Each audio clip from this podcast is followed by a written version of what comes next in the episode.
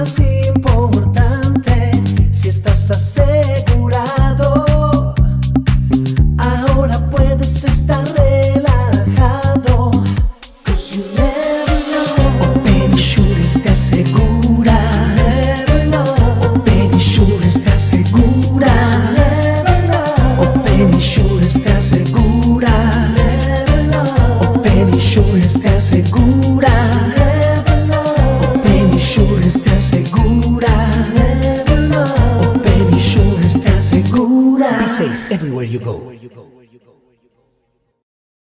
Bienvenidos a otro programa más de Secretos de un Corredor. Aquí estamos en Open Insurances, en nuestro canal de YouTube de arroba gojuanca y Open Insurances. Y hoy tenemos un día muy especial porque tenemos um, uno de los secretos más importantes para un corredor de seguros, que son los viajes. Tenemos un especialista, eh, el CEO de Protocolo Tours y uno de los creadores de Travel Contact y ahora una aplicación nueva que se llama Brook nuestro gran amigo con el que hemos viajado por muchas partes del mundo. Em, él se llama Ricardo Rojas y él es especialista en todo el tema de viajes, pero sobre todo viajes en grupos.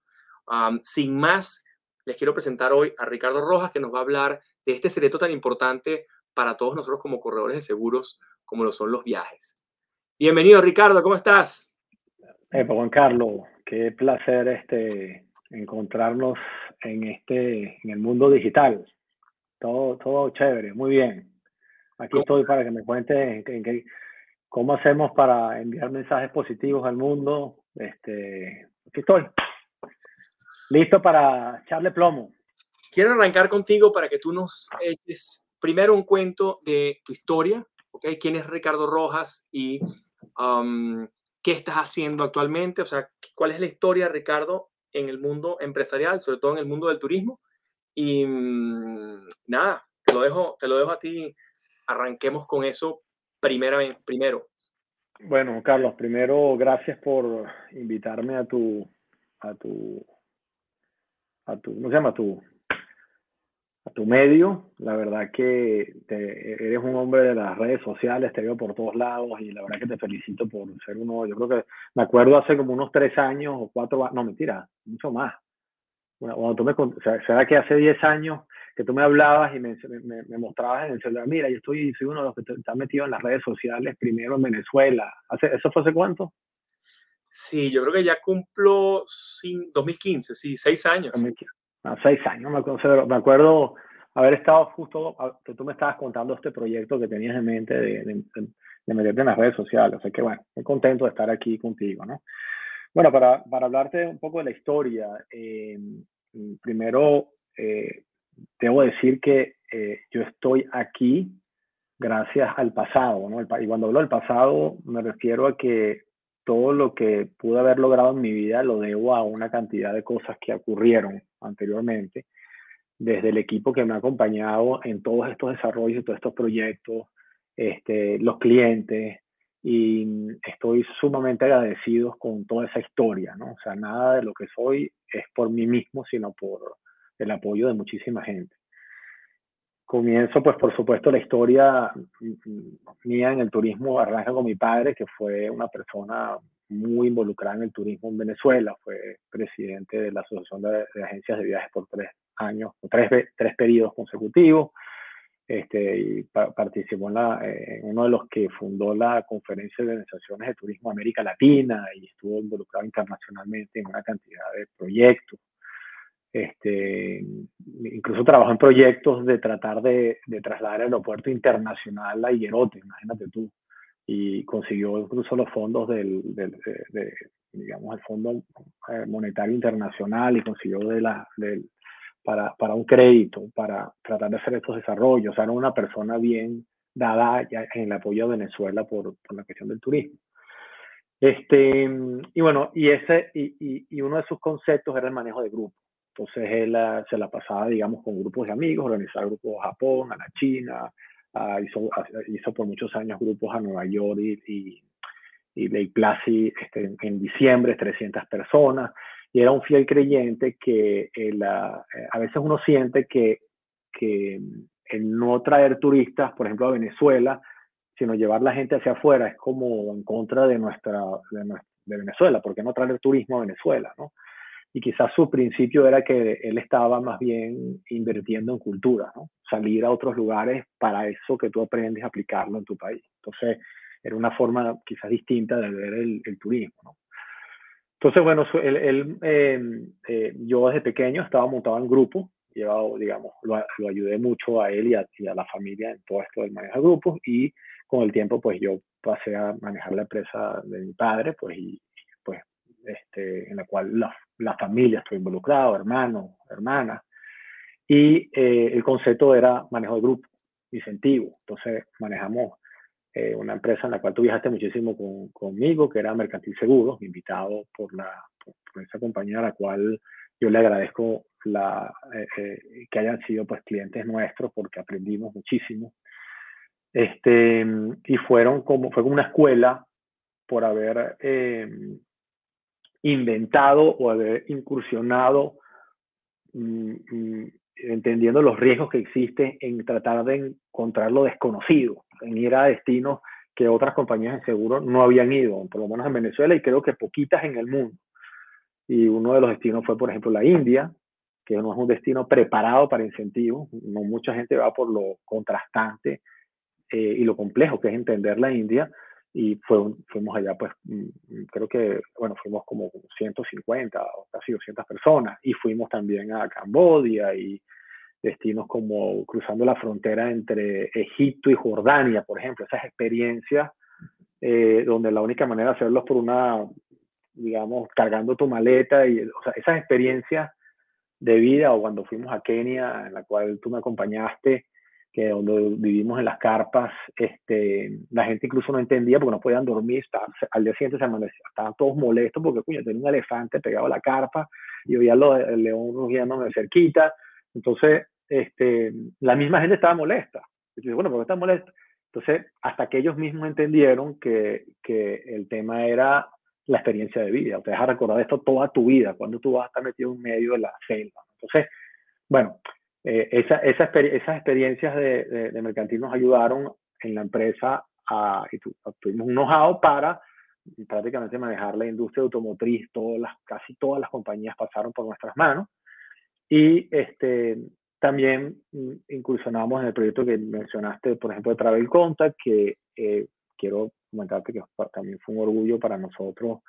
Eso lo hicimos mediante una un aprendizaje con un, gran compañero que, se, que es Poli, creo que tú lo conoces, Enrique Urbaneta y todo este grupo, en los cuales en conjunto y con mi sobrino Ricardo inventamos y desarrollamos una plataforma para tratar de solucionar los temas de la data de la industria del turismo. Entonces, ese proyecto fuimos a Estados Unidos eh, y, pudimos entrar en, eh, en, a manejar la data de agencias, la cual eh, es el primer, la primera compañía tecnológica que entra en ese mundo a manejar data de compañías americanas. ¿no? Entonces, luchando, es un orgullo por el equipo, por los venezolanos, con las dificultades de la pandemia.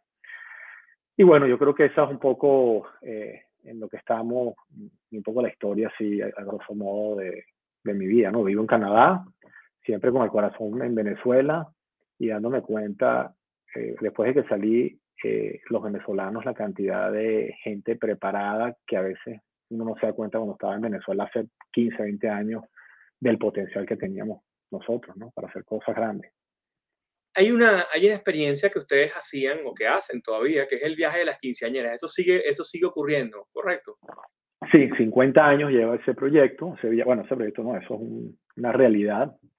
Eh, niñas de, de, de, grupos de 50 eh, y hemos, hemos estado entre, en los años buenos, cuatro o cinco grupos, en los años complicados un grupo, ¿no? Pero eran, es un viaje por toda Europa de 30 días, de un nivel bastante exigente, de buena calidad de hoteles, de eh, bastante logística, porque hay que ver lo que es manejar quince, quinceañeras este, con, con, con, el cerebro que tienen, la velocidad con mucho más, más acelerado de lo que es uno, ¿no? O sea, estas van, van a años luz de lo que somos nosotros. Entonces, ese es un reto cada año poder sacar estos grupos, probablemente. Wow, y, eso, y esos viajes que tú me dices que tu papá hacía Lake Placid, iban 300 personas, o sea, 300, eran 40, 50 familias, y cada quien llevaba su gente, de repente esquiaban, y, y, tenían todo más o menos organizado. Pues. Todo, eso, eso era como, yo, ir en un viaje donde en la familia era el host del viaje, entonces a los más pequeños se encargaban de los regalitos que le ponían a los cuartos, los del medio, los, que son más grandes, se encargaban de ayudar a la gente que iba, los otros responsables de los traslados. Entonces se dividía toda la familia en, eh, digamos, para la atención. Entonces tú viajabas con tu familia y tenías una familia que te atendía dentro del hotel.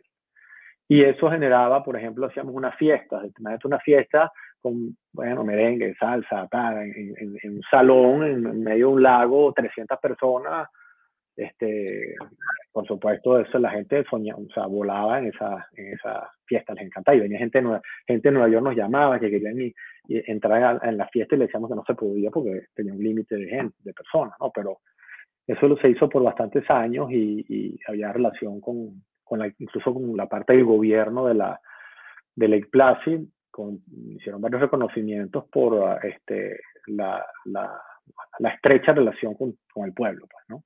un poco... Qué belleza, espectacular. De la experiencia. Mira, em, a mí me gusta mucho conocer la historia porque más la gente de repente poner el contexto de, qué hacemos y por qué lo hacemos. Y una de las, de las razones por las que existe este programa, que se llama Secretos de un Corredor, es que eh, yo soy un apasionado del tema de los viajes y yo creo que cualquier persona que, mm, que viaje eh, tiene probabilidades de éxito mucho más grandes. Entonces, cuando la gente me pregunta eh, cómo logras cosas extraordinarias. Yo digo, viaja, cuando tú viajas te inspiras, viajas, conoces culturas nuevas, viajas, viajas y conoces gente nueva, conoces contactos, te rodeas de gente que te agrega muchísimo valor y que te otorga la posibilidad de conversar temas distintos en, cualquier situación. Entonces, para mí los viajes son fundamentales y yo creo que, que es uno de los secretos de un corredor. En mi libro mi libro que hoy en día está en Amazon y, en mi curso online, lo, le dedico un capítulo completo al por qué la importancia de los viajes, ¿no? Y la importancia de los viajes, la importancia de cómo lograr conexión donde quiera que vayas. Entonces, me gustaría que nos dieras como unos tips de que tú has aprendido, porque has manejado tantos grupos tan diversos, de 300 personas, de 50, de 100, grupos de altísimo nivel, de bajo nivel, quinceañeras que no tienen expectativa ninguna, pero que tienen mucha energía, o sea, tú has manejado todo tipo de, de clientes en el mundo entero. Que nos cuentes de repente unas cuatro o cinco tips que tú aplicas en tu día a día y que, nos, puede servir a cualquiera de los que te sigamos. Perfecto. Yo voy a hablar, por supuesto, no de, entiendo de tu pregunta, no tanto de lo que es el placer de viajar, sino de, una de las cosas para mí más importantes es el tema del manejo del riesgo. Entonces, eh, estar consciente de que el viajar y el riesgo es parte de tu viaje. Entonces, en el mundo de los seguros, por supuesto, es, esencial estar claro de lo que eso significa. Em, cuando tú estás... Algo va a salir mal. Es decir, un viaje perfecto, algo pasa. Algo entonces, cuando, cuando tú tienes eso, ese concepto claro, no te debes preocupar, o sea, no te debes molestar, no preocupar, molestar contigo mismo por la existencia de errores o cosas que puedan pasar, porque eso es parte de una de, de, llevar un grupo. O sea, allí hay mucha gente trabajando eh, que son seres humanos, hay seres humanos viajando y en todo eso siempre está la posibilidad de que existan algún detalle, algún error, algún problema, y eso ya es parte eh, de tu capacidad de resolución de conflicto que tú tienes que tener claro eso, o sea, no pensar que las cosas no, no, va a haber un problema, tiene que haberlo, o sea, no es que tiene que haberlo, lo va a haber y tienes que ver cómo lo soluciona. Entonces ya eso es una manera de, ir preparado para enfrentar, es como yo me siento, fíjate tú, cuando voy a ir a un viaje, eh, como si yo fuera una batalla, si yo fuera a, honestamente como si fuera la guerra. Entonces, como que tú te armas de todas tus cosas, te, digamos, te llevas todo, todo el material, este, meditas antes de ir, eh, haces como una visualización de lo que puede ser el viaje, ya, ya, te lo imaginas y, y, y, vas mentalmente preparado como si fueras a la batalla. Eso, eso te hace eh, abrir los sentidos, estar atento a cualquier cosa, para tratar de ser el primero en atacar y resolver el problema. O sea, por ejemplo, si ya, ya tú estás pendiente de eh, si tú notas que en el counter mm, eh, empiezan a, dilatar un poco el vuelo, ya tú tienes que tener las eh, antenas prendidas para empezar a planear o posibles soluciones si llega a retrasarse el vuelo. Así va a pasar esto, entonces tengo que informar a la gente dónde vamos a llegar o em, acercarte a las otras líneas aéreas para ver si cómo están los cupos, pero hay que tener toda una logística de riesgo por detrás. ¿no? Y eso, lo tiene, eso, es una cosa de, de, fíjate tú que la, gente de seguridad que, que, hace, que trabaja en seguridad también tiene esa, ese, ese desarrollo de, de, intuitivo de los riesgos. O sea, a la hora de que vaya, mira, este tipo me parece que algo va a hacer malo, entonces tú tienes que atacarlo. Eso, cuando tú vas a un grupo, tienes que tener esa, tienes que estar en ese modo, ¿no? Otra cosa es el manejo de la crisis. Cuando tú estás en plena crisis, que eso ocurre y tú has, y tú has vivido conmigo, estoy segurísimo, eh, alguna crisis de algún vuelo retrasado, alguna angustia colectiva porque el aroma no salió bien. Eso tú lo, estoy seguro que no, no, no, te sabría decir cuál, pero debes haberlo vivido porque has viajado bastante, hemos viajado juntos y estoy seguro que experiencias de esas tenemos. Entonces, en ese momento, cuando hay crisis, uno tiene que aprender a aislarse de la crisis, a aislarse del ruido para tratar de concentrarse y ver las salidas. Aunque no las ves, yo, yo por ejemplo, soy una persona muy creyente, bueno, no es que me las tiro del creyente, pero trato de ponerme en manos de Dios y que me ayude a tratar de encontrar las soluciones, porque a veces no las veo, pero no muestro a la gente que no las veo, sino simplemente ellos ven que yo estoy como casi, casi meditando en un lugar aparte tratando de salirme del ruido y buscar soluciones, sin entrar en crisis, sin, porque cuando tú entras en crisis el cerebro como que se te tranca y no busca soluciones. Entonces, eh, es un tip que, digo que es que, que, recomiendo siempre, es tratar de eh, alejarse del ruido, ¿no? Meterse uno, eh, y, me imagino que ustedes en, el mundo de los seguros deben vivir cosas como esas, donde hay problemas graves, que incluso hay gente que que te puede estar brava contigo por lo que está pasando, que no tiene que ser, no es responsabilidad tuya, pero tú tienes que aprender a aislarte de la crisis. Eso es una, una cosa importante, ¿no? Para tratar de apuntar la salida eh, lo más rápido y fuerte posible. Eso es una. La otra es si alguien te, por ejemplo, eh, cuando alguien te habla mal, te dice una, te echa la culpa de algo o hay algún problema, tratar de no eh, sentir que eso es contra ti. Y te voy a poner un ejemplo. Yo, a mí me pasaba muchísimo que de repente veo que un tipo me empieza, mira, no me llegó la maleta del cuarto, me empieza a, decir una cantidad de cosas, pues estoy en el hotel y es que eso es culpa tuya y ahí están los remedios, si no llegan tú este, vas a ver, eh, tú no sabes quién soy yo y entonces empiezan como a meterte miedo para que ellos piensan que con el miedo tú le vas y tú no eres responsable de eso porque tú no eres el hotelero. Y de repente veo que llega la esposa al tipo y le echa un zaperoco, por ejemplo. Yo, yo estoy alejado veo que la tipa le empieza a decir, mira, Carlito, tú vas ahí para... O sea, lo empieza a regañar. Entonces, ¿qué es lo que pasa? Aquí el tipo, la forma de descargar su molestia y su rabia es con el más débil que soy yo que estoy ahí, por ejemplo, en ese caso. Entonces, aprender que cuando te hacen los reclamos no necesariamente es por culpa tuya, sino debe ser por algún problema que también tienen ellos, porque lo otro que incluso hemos aprendido con la pandemia, que la mejor manera de solucionar las crisis, que fue lo que pasó al, inicio de la pandemia, aquí todo el mundo empezó a decir ah, que me devuelven los reales. Yo hice este día que me empezaron a atacar a todos los proveedores. Devuelven los reales porque tú tienes... Y no se dan cuenta de que es que el, el, proveedor tiene compromisos que se lo... O sea, o la persona le dio el, el, dinero a otros, el dinero está robando. Entonces se genera cuando, eh, digamos, el, la, persona no entiende que hay una crisis, un colapso, se rompe el juego. Tú tienes que tratar de entender que todos juntos somos los que podemos salir de esta crisis, no, no este, eh, una, persona, una persona individual es el culpable, no, no. Todos apuntando en salir de la crisis. Entonces, pues, eh, aquí quizás te mezclé dos tips, ¿no? Uno es no tomarte las cosas a pecho y la otra es tratar de convencer a que todos se monten en el mismo autobús, que no, eh, eh, la culpa no es de uno ni del otro, y que la única forma de salir de esta crisis es todo junto. Y eso, yo siempre eh, comento eso, yo sé que este es un tema controversial, caso de Venezuela, porque yo, yo creo, no, no es político, es un tema que el día que, que, que se logre interno, o sea, que logremos estar en un mismo centro, es que vamos a salir de, las crisis, pues, todos apuntando para el mismo lado, sea la oposición, o sea, quien sea, pero no puedes solucionar las cosas si estás tú por tu lado diciendo una cosa y el otro está peleando contigo, tal y que sé yo. Entonces, eso en los grupos me ha servido en mi vida personal, llevando grupos, cuando he presidido organizaciones, me ha pasado lo mismo de, de empresas o lugares organizaciones de 200, 300 personas, tú ves que ese concepto de todos en el mismo barco te ayuda a salir adelante. No, no sé cuántos tips te he dado, pero este, yo creo que esos son... hay culpables.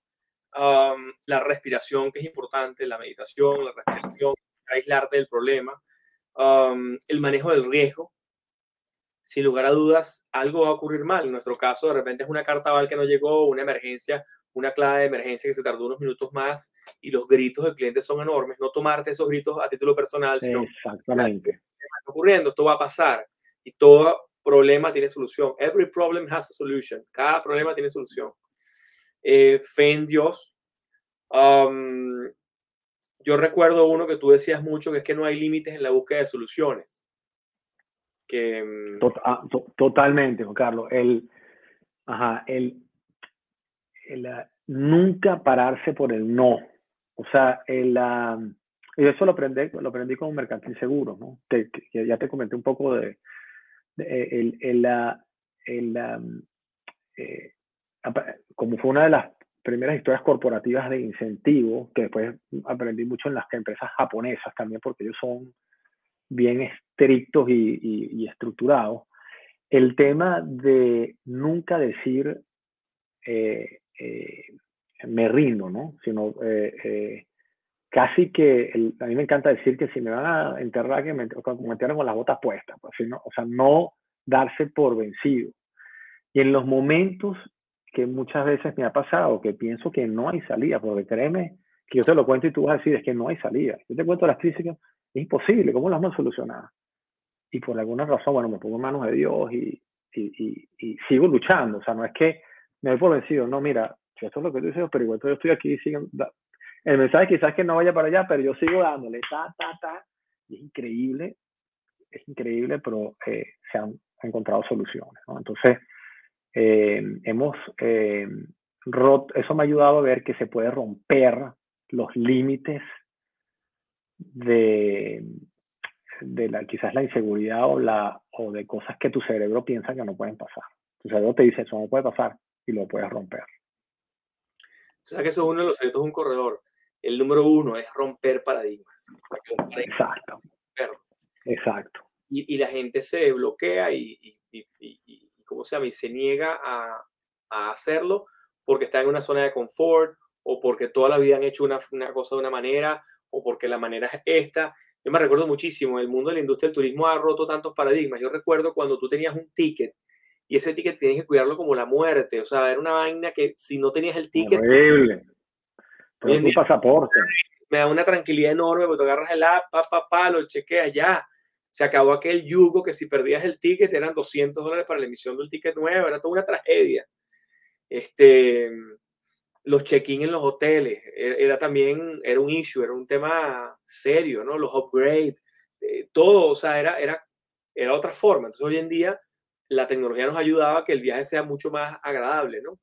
Eh, más versátil. Oye, indudablemente la tecnología, Juan Carlos, es uno de los grandes aliados y los factores de, eh, para manejar la crisis que tenemos hoy, en día. Fíjate tú, el tema este eh, y las complejidades que hay para entrar en los países, este, las diferentes reglas con el tema del COVID, si está vacunado, si no está vacunado, que si por ejemplo en Londres, que Inglaterra que tiene amarillo, verde, rojo, países amarillos, países, no, no, no es solamente la visa, sino ahora es que tienes que estar vacunado y que tienes que cumplir ciertas reglas y que tienes que aplicarte el test tal tantos días antes y tantos días después al llegar y la cuarentena. O sea, tú no puedes estar eh, al día con todo lo que está pasando en un viaje si no es a través de las redes sociales. Entonces, y, y, la parte de la comunicación. Entonces, e, eso es hoy en día increíble cómo te puedas facilitar un poco la vida, ¿no? Totalmente. El, el, manejo de las emociones, que no debe ser nada fácil para ustedes, tiene que ser un issue importante, ¿no? Este, esos, esos gritos, tú manejas la emoción y con eso buscas eh, la calma, no tomarse nada personal. Eh, que sean ah. que las emociones, Juan Carlos, disculpa que te interrumpa. Esa, eh, es increíble cuando tú estás consciente de que te pueden decir unos gritos y estás preparado para manejar el conflicto a que si tú no estás preparado. O sea, ¿por qué? Cuando alguien, para mí el que grita pierde. Entonces, si tú se te presenta el conflicto y tú no estás previamente preparado mentalmente para manejar el conflicto, este, mm, vas a empezar a gritar también.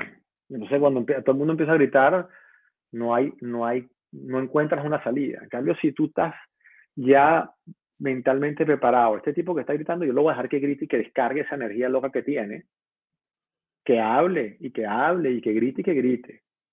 Y después tú tienes que tomar la decisión de que, claro, tú no, si el tipo te está insultando y te, te, va, te va a caer a golpe, tú, mira, un o sea, hay, hay ciertos límites, por supuesto, pero mm, eh, nada mejor, vas, a, vas a poder atacar mucho mejor ese problema cuando lo haces de una manera calmada y vas a dar lo, lo, que es en karate, por ejemplo, el golpe donde lo tienes que dar, o sea, en el buen sentido. O sea, vas a buscar la palabra o vas a buscar la forma de esquivarlo y, tomar una decisión. Pero si tú no estás preparado para eso y juras que es contigo, que es el manejo de las emociones, y tú te, y tú te enganchas en esa emoción con él, te, te vuelves un, lío, ¿no? Y toda tu organización, toda tu gente sabe esto y lo internaliza, o sea, dentro de la cultura del protocolo, de Travel, de Brook, de cada una de las compañías, tienen eso en el ADN. Sí, tú, y, y, tú sabes que hay otra cosa eh, que, que, es esto, es una experiencia, por ejemplo, que, tú, que hicimos en nuestra empresa, que, que habría que ver en el mundo de los seguros con tu propio equipo cómo hacerlo. Uno de mis sueños era hacerle un viaje de incentivo a mi personal del mismo nivel que los incentivos que ellos hacen. Te hablo de hacerle este sueño al motorizado, al, al, a, la, a, la, recepcionista, a la que limpia y, al gerente general nuestra organización éramos, éramos, estábamos, éramos 25, 30 personas en una época donde, eh, digamos, eh, estábamos todos trabajando y un sueño era yo, o sea, una visión, un sueño que tenía era poder hacerle a ellos, a, ellos, a mi equipo, lo mismo que eh, le hacen ellos a los, a, a, los pasajeros cuando viajan en efectivo. Y tuvimos la posibilidad de ir, por ejemplo, a Egipto, en el mismo Oberoi House, que es un hotelazo frente a la pirámide, nos montamos en nuestro crucero por el Nilo, nos montamos en, los balloons viendo las, las tumbas, o sea, y, y, yo personalmente era el que los atendía. O sea, yo les dejaba los chocolaticos en la broma, le ponía una notica, este, los consentía, les llevaba el, o sea, eh, yo era el, digamos, el mesonero, lo que todo, todo lo que es el servicio con ellos, o sea, ese give back, lo que ellos te han dado a ti, ¿no? En tu empresa. Entonces, yo creo que ese concepto eh, eh, genera una conexión en el equipo que te da una fuerza a la hora, y, yo he visto en, en, el personal que teníamos, y tú lo, lo, vas, lo probaste, la gente da mucho más de lo que es el trabajo. O sea, ellos ponen su, lo que uno dice, pongo, yo pongo el pellejo, pues ellos ponen más de simplemente un contrato. O sea, en la vida por, porque tú de alguna manera generas esa conexión. Entonces, para el equipo de trabajo, una recomendación es, bueno, tratar de, si tú das lo máximo a los clientes, tratar de, de, con tu misma gente hacer lo mismo, ¿no? Una de las cosas que, que tú mencionabas que, que, es clave es el agradecimiento. En, la gente a veces toma por sentado muchas cosas y, y, y, esta pandemia nos ha hecho reflexionar y nos, ha nos, nos, hemos dado cuenta que tenemos que dar las gracias, inclusive hasta, hasta, hasta por respirar diariamente, pues, ¿no? Porque vemos que hay tanta gente con, con, enferma con el coronavirus y con una gravedad absoluta y que daría cualquier cosa por respirar normal, ¿no? Eh, y mucha gente no, no da gracias. Por ejemplo, yo, yo doy gracias a Dios cuando de repente un, una línea aérea como American Airlines o JetBlue, la que fuera, o, o, United o Delta, la que fuese, me lleva de un punto A a un punto B, porque hay que dar las gracias que te llevó. Entonces, en vez de estarnos quejando de que la maleta no llegó, da gracias de que tú llegaste sano y salvo, que tú llegaste vivo. Porque si bien es cierto que la aviación es el ah, método de transporte más seguro, eh, también es cierto que el avión se puede caer, es un riesgo que, es un riesgo que está cuando uno se monta en un avión. Totalmente. Entonces, eh, la gente no da gracias a eso y más bien se queja y busca los huequitos de en qué te equivocaste y está buscando siempre la falla en vez de darle gracias. Entonces, eso si tú lo aplicas en tu día a día, em, yo creo que te hace un viaje totalmente distinto, ¿no? Sabes que, me, encanta eso que estás diciendo porque la, eh, esa es una de las también de las estrategias para que ha funcionado para la resolución de conflictos. Por ejemplo, darte cuenta que la, la que está en el counter de la línea aérea, si el vuelo se canceló, ella no es la culpable de lo que está pasando, por ejemplo. Entonces, la histeria colectiva de gritarle a esta muchacha o a la recepcionista del hotel, eso no es, no es una solución. Entonces, aquí es donde uno eh, mm, tiene que darse cuenta que es el equipo el que gana. O sea, gánate a la, a la que está en el counter, gánate a la que está en la recepción. ¿Y cómo se gana eso? Yo te voy a poner un ejemplo. A mí, me ha pasado varias veces que yo estoy, veo que la tipa de la, de la línea aérea está angustiada porque se cansó el vuelo. Entonces, yo, le digo, buenas, por ejemplo, buenas tardes. Entonces esta persona te, ajá, dígame, dame su nombre. Entonces yo le digo, pero una persona así tan, ¿cómo es posible que una persona tan linda no tenga una sonrisa, por ejemplo? ¿Cómo tú no te, no te puedes sonreír? O sea, tienes que, ¿cuánto, cuánto daría por ver una sonrisa en, en tu cara, por ejemplo? Entonces tú ves que esa eso genera una transformación que termina esa persona, eh, eh, digamos, yo tengo, esa persona tiene 100 personas gritando y este me está diciendo que por qué no sonrío. ¿A quién tú crees que van a ayudar? Entonces, ese es el concepto de equipo, ¿no? O sea, mira, trata de conectar con la gente y, y, y eso, eso es una enseñanza que viene una persona que yo te voy a mencionar, que tú conoces, que es Alejandro, mi hermano, que es un loco perinola. Alejandro es un tipo que para mí es otro planeta. Luis Alejandro. Alejandro, sí, Alejandro. Tú sabes cómo es él. Él, él. es mi hermano, que bueno, un poco aquí para los que, por supuesto, los que no lo conocen, es una que viajaba en estos grupos que hemos hecho. Y tenía la capacidad, e, él siempre está pendiente de hacer reír a la gente. Y no a los clientes. Él hace reír al barrendero, al mendigo, y se para hablar con el mendigo, y se para hablar con todo el mundo, porque él dice que para él una, sacar una sonrisa de una persona con problemas o dificultades vale más que un tipo que tiene, que está, eh, digamos, que tiene toda la vida resuelta. Entonces, eh, esa energía que él tiene de tratar de hacer reír a la gente, yo aprendí un poco de ver cómo la gente cambia cuando él se le acerca. Es raro, poca gente se pone brava con él. Entonces, él me enseñó un poco a eso de tratar de siempre eh, cómo en conectar con la persona eh, tratando de diferenciarse de los demás, ¿no? O sea, por ejemplo, te llama alguien que tú sabes que ya está molesto y tú le preguntas, ¿cómo está tu, cómo está tu nieto? Sabes que el tipo tuvo un nieto. ¡Pah! Ya rompiste el... El tipo no te, puede, no te va a empezar a gritar cuando le hablaste, que sabes que el nieto le va a cambiar la cara. Entonces, esa, esa estrategia de tratar de enganchar positivamente también sirve muchísimo. Mira, tú sabes que yo aprendí mucho eh, sea que mi papá es un, es un viajero empedernido. Mi abuelo también era viajero empedernido, que claro, de hecho, el, el, matrimonio de mi abuelo estuvo en, en, en, discordia en un momento dado. Mi abuelo le dijo, mira, si sigues viajando, esto se acabó. Porque él era el, él era el gerente general de la Naviera Gran Colombiana en los años 40. Y, y eso él aprende de seguros, eh, colocando los riesgos de la Naviera Gran Colombiana en, en Lloyds, en Londres. Y en uno de esos viajes, claro, en esa época se iban a vapor a Inglaterra y el viaje se tardaba tres semanas, nada más en ir y después tres semanas en volver. Entonces, mi abuela le dijo, se sigue con la viajadera ya está. Entonces, bueno, él consiguió corretaje de seguros y montó la compañía. Y en el año 45 montó la coordinadora, que es la compañía nuestra. Este, y mi papá siempre ha sido gran viajero empedernido. Yo sí lo veo, que mi papá no sabe tantos idiomas, pero cuando él va a Italia le habla el italiano un poco así, como si estuviera hablando el italiano, ¿eh? y le entienden. Y en Portugal igual, y en Inglaterra él, ah,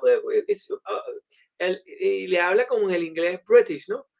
Eh, y él aprendió, en, Inglaterra aprendió inglés y habla inglés perfecto, pero lo habla con un acento bastante venezolano. Pero él hace todo el esfuerzo por, por hablarle un poquito en su idioma, eh, o, un poquito parecido a como ellos hablan, de forma tal que sea más fácil la comunicación. Y yo eso lo veo desde carajito, de chiquito. Y, y cuando llegó a la India me pasó, como yo estudié tanto para ir a la India, eh, me recordé los 50 años de ocupación inglesa, de lo que es la colonización inglesa y tal y que sé yo. dije, bueno, de repente les llego a estos, a estos indios con mi acento british y digo, oh, sir, could you bring me one cup of tea? Y, y tú le hablas al tipo del, del concierto o del restaurante en tu inglés británico y él se te queda viendo. Totalmente. Te ve y se tarda, piensa, y se tarda 3, 4 minutos y dice, qué raro. Y mi mamá me había dicho que el indio era, déjeme pensar por usted, o sea, que tú ni siquiera le has pedido algo y él tiene la solución.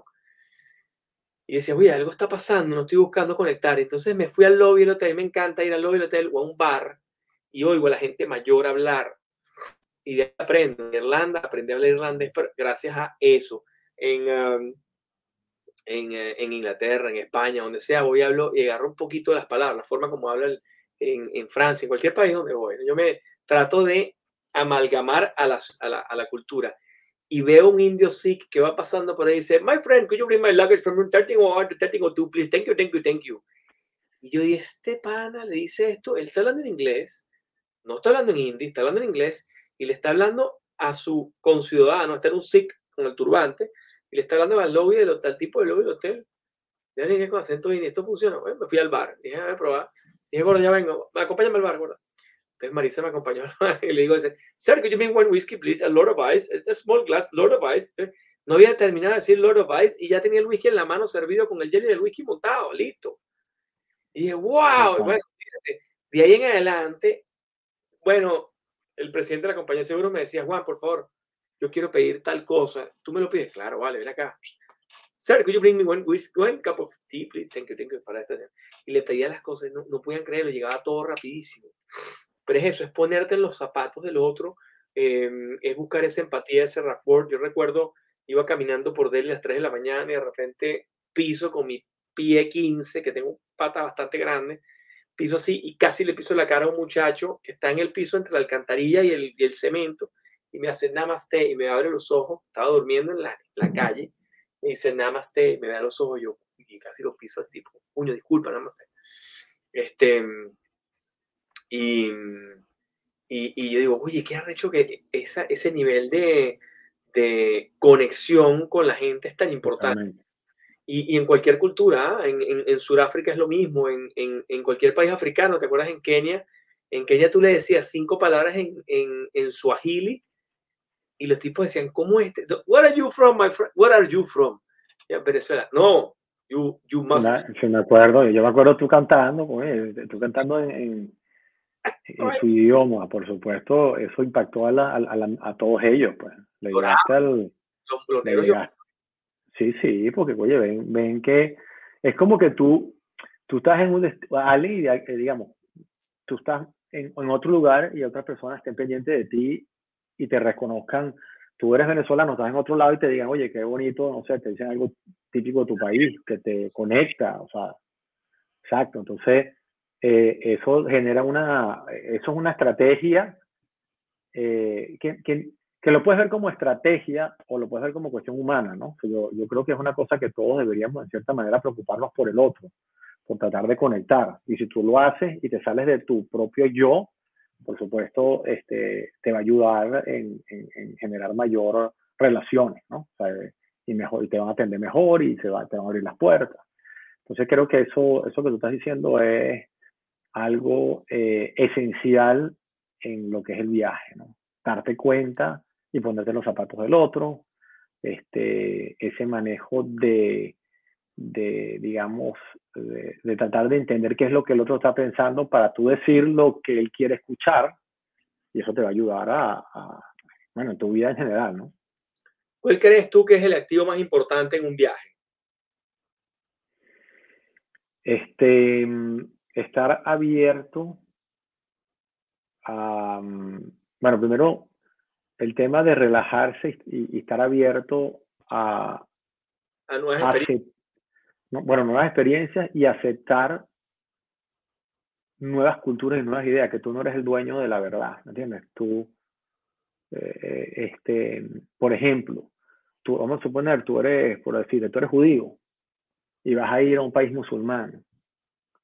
Tienes que tratar de salirte un poco de tu, eh, de tu religión y de tu, de tu entorno para tratar de entender al musulmán, ¿no? Porque ellos piensan así y no decir, no, estos tipos son malos, sino, no, déjame ver, o, viceversa, no estoy hablando de, pero por ejemplo, para un cristiano, eh, escuchar a un musulmán hablar de su religión y que te mencione a Jesús dentro de, de uno de sus profetas más importantes y que te hable la historia de Jesús, te va a conectar con el musulmán. O sea, por lo menos ahí, en muchas cosas estamos de acuerdo en que para ellos fue bueno y para los cristianos fue, por ejemplo, ¿no? Entonces, en, todos tenemos cosas que nos conectan y cuando tú sacas los, los, fanatismos, la política, la familia normal. Este, tú te puedes relacionar con la familia normal y ser muy este, conectada y respetarse, ¿no? Y dejar de estar a hablar mal de que estos son los malos, estos somos los buenos. Este es el desgraciado, este no es el desgraciado. Sino que eso te va a ayudar a, conectar. ¿no? Eh, eh, por ejemplo, viajar mucho, yo pienso que, bueno, en muchos casos te ayuda a, entender y ser más tolerante a, las demás personas, a las demás culturas, salirte de tu, de tu entorno a ver este, cómo los otros ven el mundo, los asiáticos. Háblame del tiempo. El, el, tiempo en los viajes para usted un, es para ustedes un, un factor fundamental. Bueno, a diferencia de quizás un, otro tipo de, de, negocios, si, si, yo te vendo a ti una televisión y la televisión sale, te sale mala, tengo una tienda de televisores, tú me llamas, al día te mando otra y tú dices, oye, vale, qué buen servicio. O un carro o cualquier cosa, ¿no? Cualquier cuestión material. Viajar es una gran responsabilidad porque la gente planifica el viaje muchas veces por un año, su sueño, y una vez que estás en el viaje, si se cometen errores, eso no es recuperable. O sea, ese tiempo, si tú no lo este, utilizas de manera correcta y se pierde, te fue mal, fue una mala experiencia, uno no puede reemplazarlo y decirte, ah, bueno, el año que viene vas a volver a viajar y te va a ir bien, porque ya la experiencia es tu, experiencia de tu vida, tu, la oportunidad tuya para conectarte con tus hijos, con tu familia era esa y no la vas a volver a vivir el año que viene porque es distinta. Tu chamita en ese momento, o chuchamito, eh, era el momento de conectar con ellos y después ya están más grandes, son teenagers y los tipos se transformaron en unos seres extraterrestres, ¿no? Entonces, bueno, el tiempo es algo que eh, uno tiene, bien sea porque alguien te asesore o tú mismo lo vas a hacer antes de ir a un viaje, la importancia de prepararte para que las cosas salgan bien, ¿no? Mira, qué maravilla, porque son demasiados tips. Eh, va a ser como una suerte de resumen. Estás hablando de el agradecimiento, aprender cosas que sabías que existían y que, que, no sabías que existían y que las vas a vivir en nuevas experiencias, el manejo del riesgo, eh, la cultura del no hay culpables, sino que somos, somos todos eh, vulnerables, que existe la vulnerabilidad y, y, embrace vulnerability, como dicen los, los americanos eh, como abrazar la vulnerabilidad, porque eh, eh, en el momento donde te ves más vulnerables en un viaje, no hay límite para buscar soluciones, la fe en Dios, que obviamente siempre hay alguien arriba que nos está ayudando, el manejo de las emociones, no tomarte nada personal, aguantar la pela en momentos de crisis, que es difícil, pero hay que aguantar la pela, porque siempre después de la tormenta viene la calma. un activo súper importante es open mind, o sea, tener la mente abierta, romper paradigmas y el tiempo, el tiempo como factor irrecuperable. Entonces, la preparación y todo lo que puedes hacer antes del viaje para tener el, el, tema ordenado es importante porque el tiempo no lo recupera, ¿no? El tiempo, eh, de repente, una actividad que, que quizás no valía la pena. Ustedes hacen viajes previos preparándose para llevar esas 300 personas. Entonces, para alguien que de repente es una familia grande, que son 10, 20, 30 personas, ese viaje previo como que siempre es válido, ¿no? Que haya un viaje. ¿Sabes, Puye? Perdón que te interrumpa. Hay otra que quiero agregar, que es, antes que se me olvide, por supuesto, en esa preparación es la preparación estructural de tu viaje y la otra es el conocimiento del destino, porque si vas a ir a, a, ver las pirámides y no sabes lo que vas a ver, o sea, si no, no, cuando te vas a estar enfrente, para, enfrente de un poco de roca, si te preparas antes, lo vas a disfrutar más, vas a soñar, vas a ir al pasado, vas a imaginarte, oye, mira cómo eran los egipcios, por, por un ejemplo, y entonces eh, ya tú sueñas con esa, e, esa experiencia y este, no es simplemente una roca, ¿no? Entonces esa parte te ayuda a disfrutar muchísimo del destino también, ¿no? Mira, tal cual, es tan importante lo que estás diciendo, porque al final em, nosotros como, como, como viajeros empedernidos uno disfruta el viaje tres veces, cuando lo preparas, o sea, cuando estás en, el, en la planificación del viaje, cuando lo vives y después cuando lo recuerdas. O sea, que una documentación del viaje es importante, que a veces son piezas que nos faltan, ¿no? Y, y, ese, y esa, esa parte de la conexión, el, el report que hace, yo hago ese juego en todos los países donde voy, yo voy a Galicia y me, me transformo en gallego, voy a Madrid y me aprendo palabras eh, madridistas, Cataluña, me acuerdo unas cuantas palabras en catalán, me voy a Francia y em, trato de conectar con el francés, con su cultura, que em, yo he hecho broma eh, con mis amigos y digo que los parisinos le dicen parisinos porque ellos dicen que no va todo. Y sí, a París, no, no, no, no, no, aquí en París, no, no, no, no. Me encanta decir que no. Y, y cuando cambiarles los paradigmas, ellos tienen el sistema autoinmune del francés sale a relucir. Y, y, y te digo, porque tengo una cuñada que vive allá, es francesa, y, ella se, se, un poco se transformó, ¿no? En, parisina.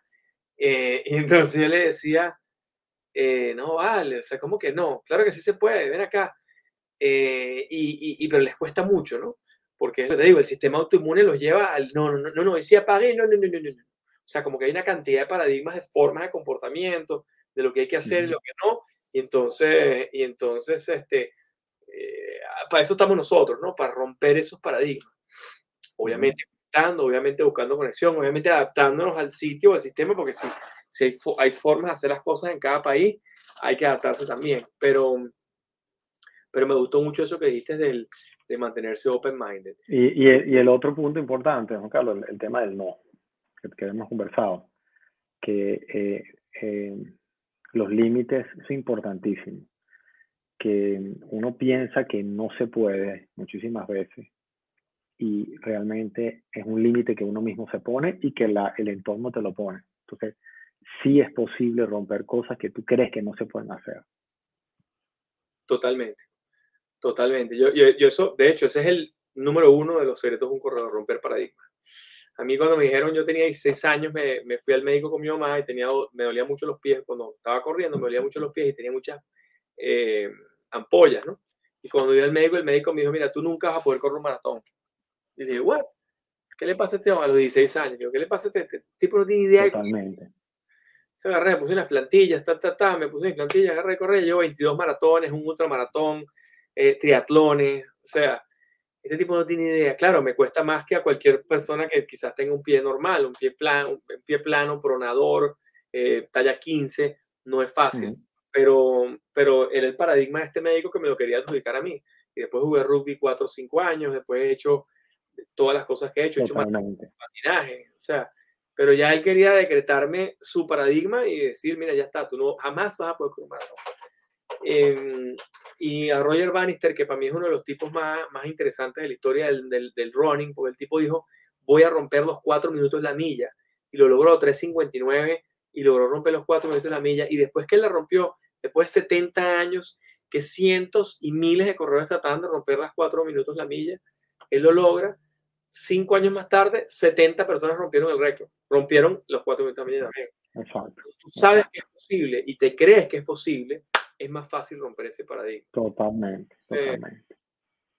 sí, yo creo que vale la pena mm, eh, el, el, el, viajar em, no solamente es un placer, sino que el viajar, yo creo que te, te abre muchísimas oportunidades. Tú hoy en día vives en Canadá y sigues manteniendo la empresa en Venezuela. Eso continúa, tú lo estás haciendo remoto. Em, Travel Contact, Travel, Travel Contact. Travel Contact está en Florida, ¿correcto? sí. ¿Y Brook? ¿Qué es Brook? Bueno, Travel Contact está en Florida. Em, el protocolo, que es la, la, agencia de viajes, está en Florida en Venezuela está mucho más pequeña, ahorita es que está empezando a crecer en Canadá y en Florida, ¿no? Ok.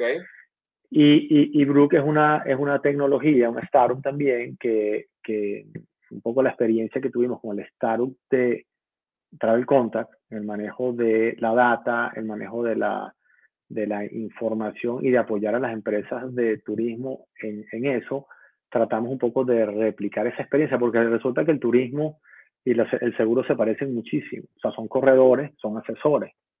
Entonces, ¿cómo, cómo nosotros trasladar eso al mundo de los seguros este, eh, en, en, tecnología? ¿no? Entonces, bueno, es prácticamente un estudio en el cual se, se, se apoyan algunas empresas, más que todo ahorita ha sido con la tecnología, no, no, no como una empresa aparte, una empresa que apoya a, a, a empresas de seguro a ya las empresas, no a brokers, sino empresas específicamente en eso, ¿no?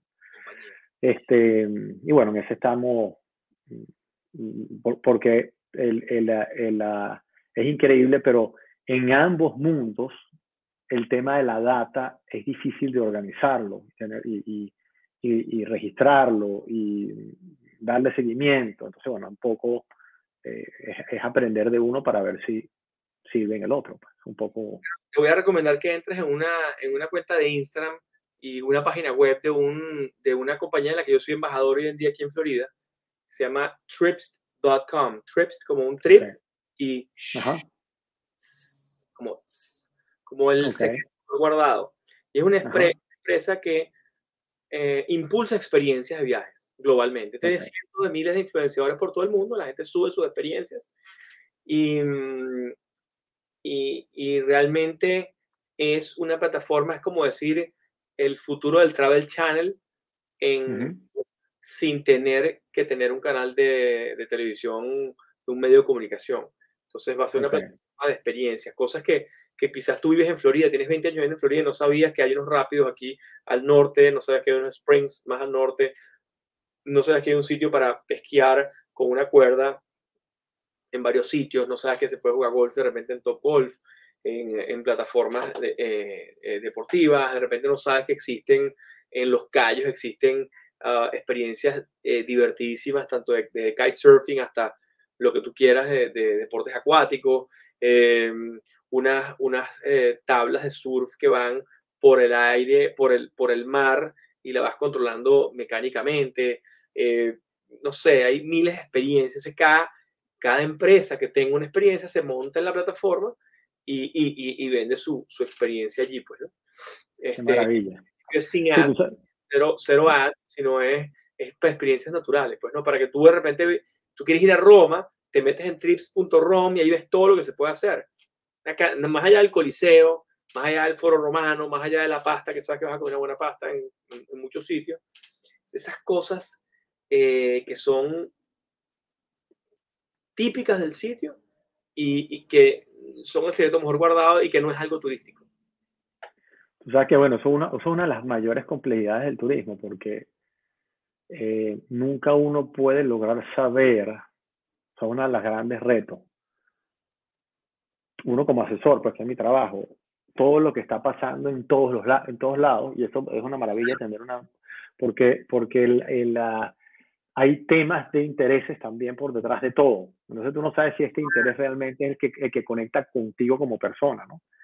Pero, pero el, el, yo creo que hacia allá es donde, o sea, me parece estupendo ese, esa, eso que me estás contando porque hacia allá es donde, eh, digamos, el turismo tiene que ir para que la gente se conecte con realmente lo que más se identifique con él, ¿no? Que eso es lo que al final interesa. Porque si yo, uno de los problemas que hoy en día es que yo me meto en Google y empiezo a buscar quiero ir para tal sitio y empiezo a buscar información y veo a ver los comentarios de TripAdvisor, por ejemplo, pero tú no sabes si la, el comentario que está haciendo la gente es una persona que se identifica contigo, porque de repente un tipo te dice, no, a mí no me gusta esto porque hay que caminar mucho y a usted te gusta caminar, por ejemplo. O, o, a mí no me gusta este porque no tiene aire acondicionado y resulta que a los alemanes no les gusta llegar a lugares con aire acondicionado porque pues, esa es otra cosa. A, nosotros los venezolanos nos gusta llegar a lugares cómodos porque venimos de la tela de, bueno, todos los días peleando con esto y queremos relajarnos. Un tipo que viene de países desarrollados, Canadá, Alemania, lo que quieren ir a, a un monte y una cosa, digamos, que le piquen los sacudos, porque son, allá en esos países no les pican los sacudos, o sea, por darte un ejemplo, ¿no? Entonces, ¿cómo tú conectar exactamente con el, el, el, servicio que se adapte a tu deseo? Y yo creo que eso está estupendo. No, y tú sabes que yo en, en Sudáfrica, yo, yo, uno de los viajes que más me ha impactado, el de la India, obviamente es un viaje que es fundamental, pero a mí una de las ciudades que más me gusta del planeta es Cape Town, Ciudad del Cabo porque yo creo que esa ciudad engloba todo. Es, es, increíble, tiene vino, tiene viñedos espectaculares como Sonoma y Napa, pero también tiene, tiene Table Mountain, que es la montaña mesa, que es la montaña que es como un tepuy. Tienes el mar enfrente con el, con el tigre, el, el, tigre, el, el, tiburón, el tiburón blanco. Tienes pingüinos, tienes el, la, el, el, el tipo el cabo de las agujas, que es la parte más del sur del África. Tienes eh, safari, y además tienes detrás unas dunas donde puedes hacer sandboarding, este, que nosotros hicimos sandboarding cuando fuimos al, al, allá después del mundial. Este, tiene todo, es una ciudad increíble y, poca gente, o sea, poca gente dice, ah, no, ¿para qué? Eso es muy lejos. Y la realidad es que es fascinante, es un país que es interesantísimo. Y, y, hay tantas experiencias allí y tantas experiencias en todos lados del mundo. Mismo en Madrid, hay 500 cosas que hacer y uno termina yendo a lo que, ¿sabes? Vas a comer, vas al retiro, vas a no sé dónde, vas al paseo al, a la Torre Alcalá, vas al Museo del Prado, vas a las 7, 8 cosas tradicionales, pero hay cantidad de cosas que se pueden hacer. Misma gente que vive en la ciudad, que vive en Madrid y no sabe que hay una gran cantidad de experiencias bellísimas, increíbles, que, están ahí, pero que nadie las documenta, ¿no? Y son un secreto, el secreto mejor guardado. Entonces, eso es lo que Tú sabes que, bueno, quizás me, voy a adelantar por si acaso me, me hacer una pregunta esta, pero muchas veces la gente me pregunta, mira, ¿cuál es el, lugar que más te gusta? Para que no me, no me vayas a hacer esa pregunta, este, eh, Juan Carlos, porque, eh, y, la voy a, a conectar con lo que tú estás diciendo.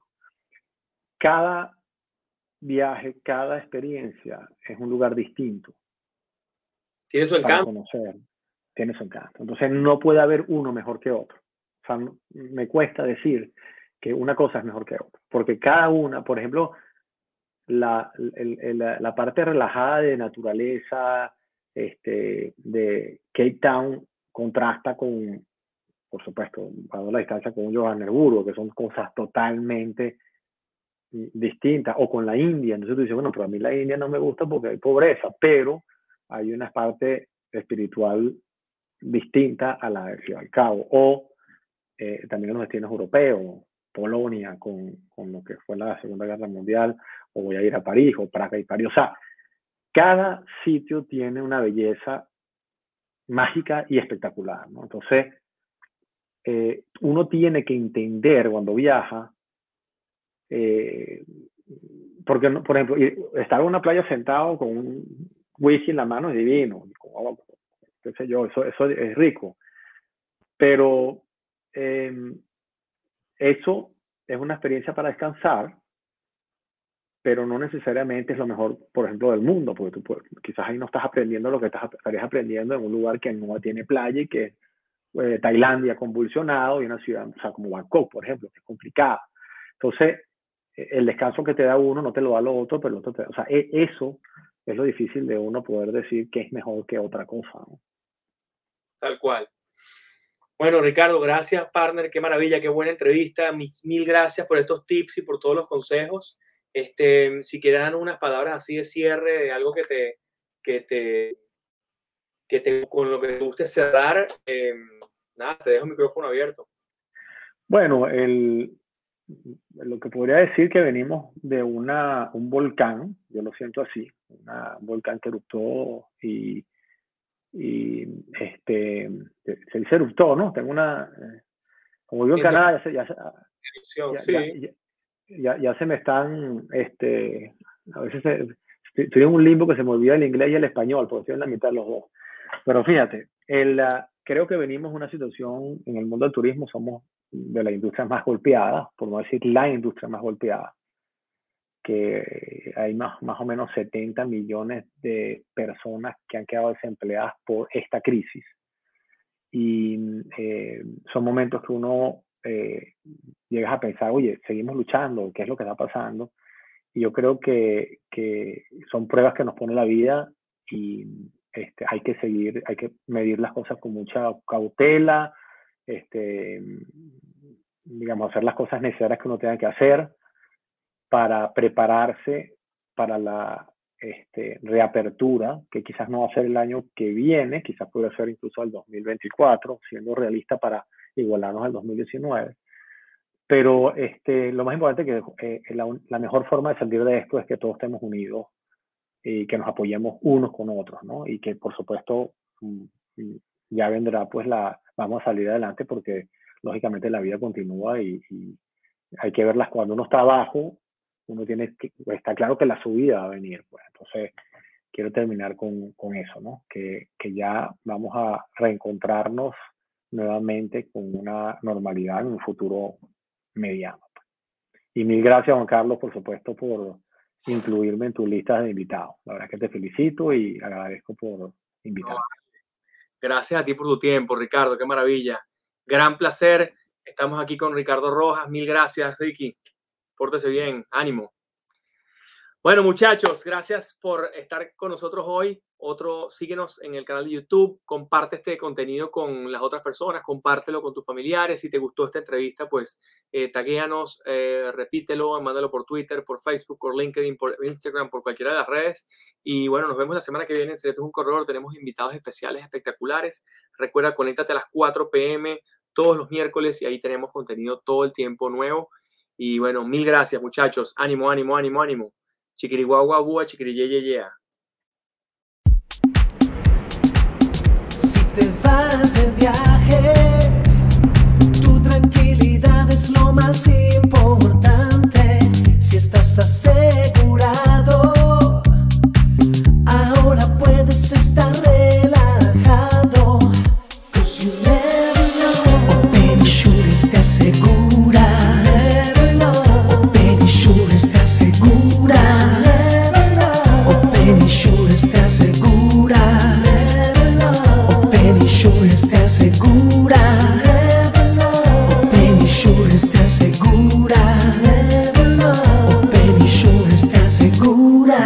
everywhere you go.